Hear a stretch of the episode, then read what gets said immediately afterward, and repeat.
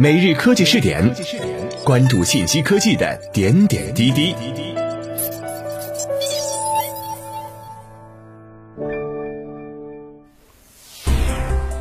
各位蜻蜓 FM 的听众朋友们，大家好，欢迎收听今天的每日科技试点。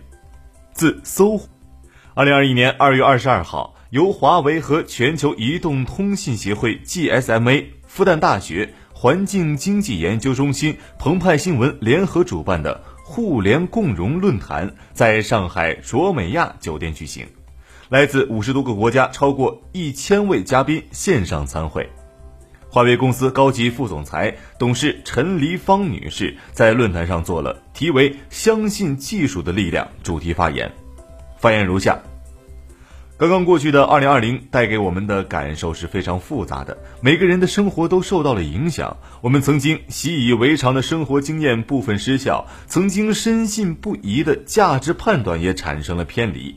而我感受最深的一点是，人类社会达成共识之艰难之挑战，大到封国封城的政策，小至戴不戴口罩的选择，我们仿佛一直处于争论、冲突和矛盾之中。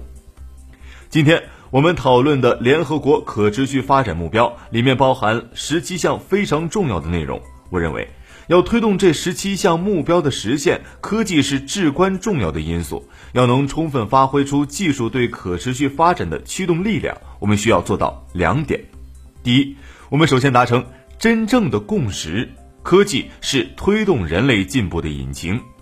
从历史上看。人类社会的每一次巨大变革和进步，都是建立在科技的突破与发展基础之上的。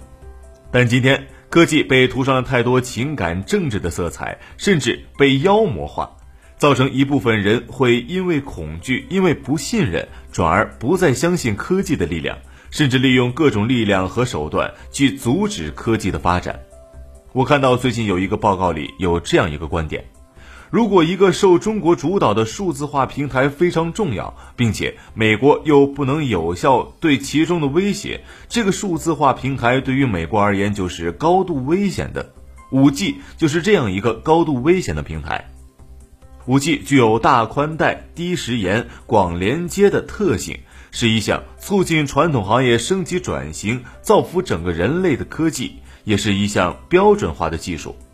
随着五 G 网络在各国各行各业的部署，消费者开始享受了五 G 所带来的极致体验。越来越多的行业，如港口、矿山、交通等，已经开始通过五 G 来提升作业效率。这样的技术危险在哪里？我看不出来。如果一方面又通过意识形态来阻碍技术发展，导致的结果只能是分离、混乱、退步。因此，我们需要达成的共识是：充分相信并发挥技术对社会的推动作用。当然，技术也存在被滥用的风险，这并不是一个新问题。从工业革命开始，人们就在建立各种规则，对技术应用可能导致的风险进行治理。我们看到的结果是，各种技术的发展跨越了国界，人类福祉极大提升，发展过程中产生的问题也得到了有效管理。今天我们已经进入数字时代，网络安全、隐私保护、可信 AI 等各种数字治理规则也正在推出或酝酿之中。我们对技术的发展应该更加信心、更加开放。第二，采取坚决的行动，让科技真正发挥效力，创造更大价值。达成一种共识很难，否定一种技术却很简单。